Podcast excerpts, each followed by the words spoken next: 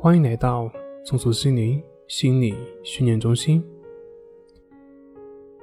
今天要分享的作品是：什么都顺着满足，会不会把一个人惯坏呢？今天我们就谈一谈这样的一种性格是如何养成的。举例说明，比如说一个人对于幸福感有很大的需求。那么，像这样的性格是怎么样形成的呢？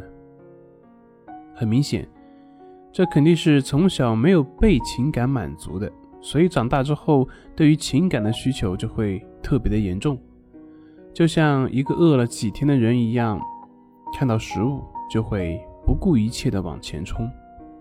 这也就是为什么很多非常优秀的女孩子，明明知道对方是渣男，但是还是会义无反顾。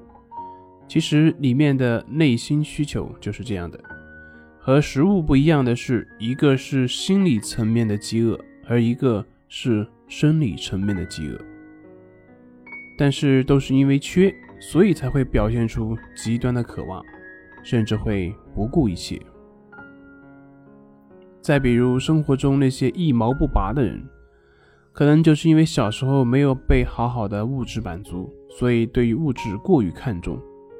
再比如一些小心眼的人，可能是因为从来没有被好好对待，所以对人往往会从坏处去想。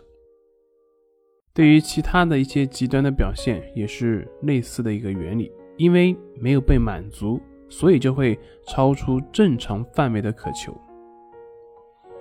这个时候，很多人就会反问：那比如说，对于孩子，你要是什么都满足他，那会不会把孩子惯坏呢？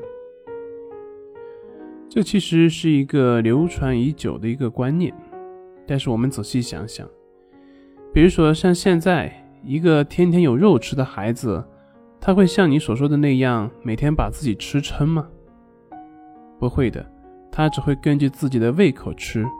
甚至很多小孩现在都不喜欢吃肉了，或者说肉对他们没有任何的感觉。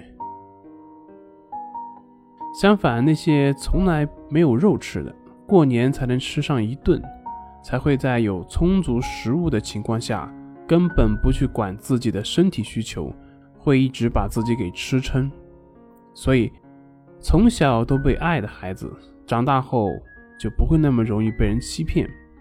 因为他心里不缺，像《人民的名义》里面有一个副局长，他贪了一屋子钱，但是其实他自己也知道根本就不会去花，那为什么还要呢？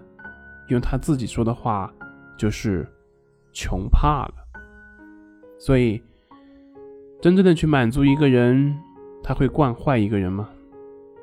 其实，只有不满足，才会真正的惯坏一个人。